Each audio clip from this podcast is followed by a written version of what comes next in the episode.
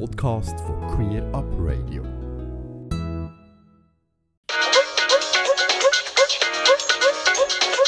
Queerbear, Queerbear, Queerbear.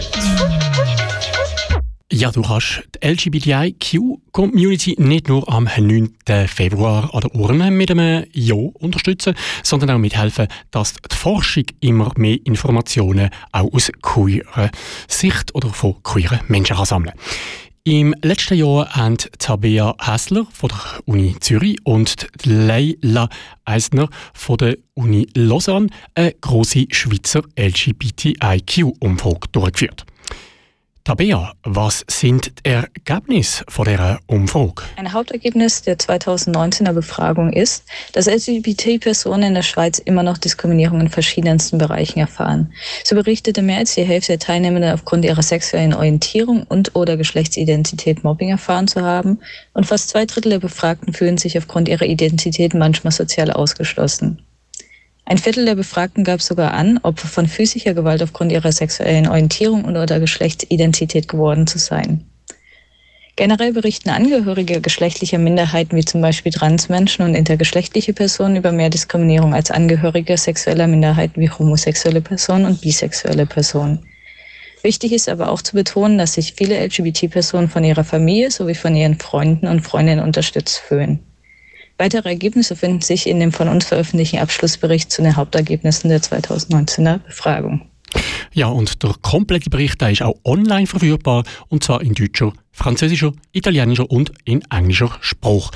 Der Link findest du in Kürze auch auf unserer Webseite queerupradio.ch und auf Facebook. Ja, und aktuell findet jetzt eben eine zweite erweiterte Umfrage statt. Warum die neue Befragung? Nochmal aber ja.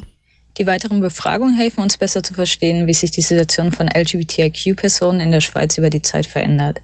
Wir möchten nachvollziehen, wo es vorangeht und wo weiterhin der Schuh drückt. So wurde letztes Jahr zum Beispiel das Adoptionsrecht erweitert und dieses Jahr steht die Abstimmung zur Erweiterung des Diskriminierungsgesetzes um sexuelle Orientierung bevor. Diese Entscheidungen haben einen großen Einfluss auf das Leben vieler LGBTIQ-Personen in der Schweiz. Mit dem Schweizer LGBTIQ-Panel möchten wir zu einem ein Bewusstsein für die Situation von LGBTIQ-Personen in der Schweiz schaffen und zum anderen LGBTIQ-Organisationen helfen, gezielte Angebote für LGBTIQ-Personen zu entwickeln. Wer kann denn an dieser Umfrage teilnehmen? An der Umfrage können alle Personen teilnehmen, unabhängig von ihrer sexuellen Orientierung und geschlechtlicher Identität.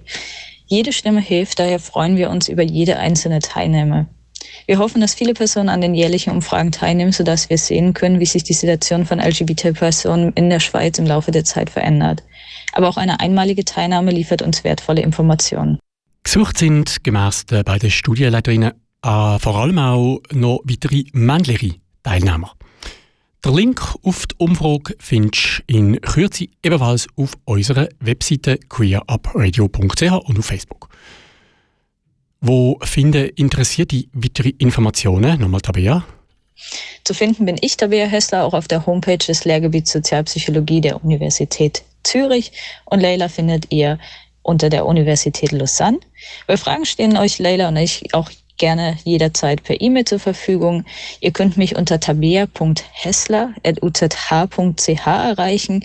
Hessler mit AE und Doppel S und Leila unter leila.eisner.unil.ch. Tabea Hessler, Co-Autorin der Schweizer LGBTIQ-Studie.